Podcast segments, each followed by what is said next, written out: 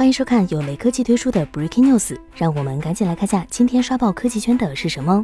据多方消息指出，苹果在今年秋季将带来新款 iPad 产品，其中打头阵的应该是 iPad Air 四或者更入门的 iPad 八。日前，设计师 Norths Globe Concepts 依照最新爆料绘制了 iPad Air 四渲染图，并与现款十英寸 iPad Pro 做了对比。可以看到，除了后摄，两者在外形上差异极小。据悉，iPad Air 4的屏幕将增大到十点八英寸左右，边框收窄，移除 Touch ID 后，iPad Air 也将用上 Face ID 人脸识别。另外，iPad Air 4有望搭载 A 十四或者 A 十四 X 处理器，五纳米工艺，屏幕升级一百二十赫兹 ProMotion，底部接口更改为 USB-C。iPad Air 四基本可以看作是 iPad Pro 的缩水版，各项配置提升非常大。只是暂时还不清楚苹果是否会将 iPad Air 涨价。如果能继续维持 iPad Air 三三千九百九十九元的起售价的话，那么还是非常有吸引力的。按照爆料信息，iPad Air 四估计会在这个月发布。如果产品力足够强的话，或许能掩盖掉一些 iPhone 十二延迟的尴尬吧。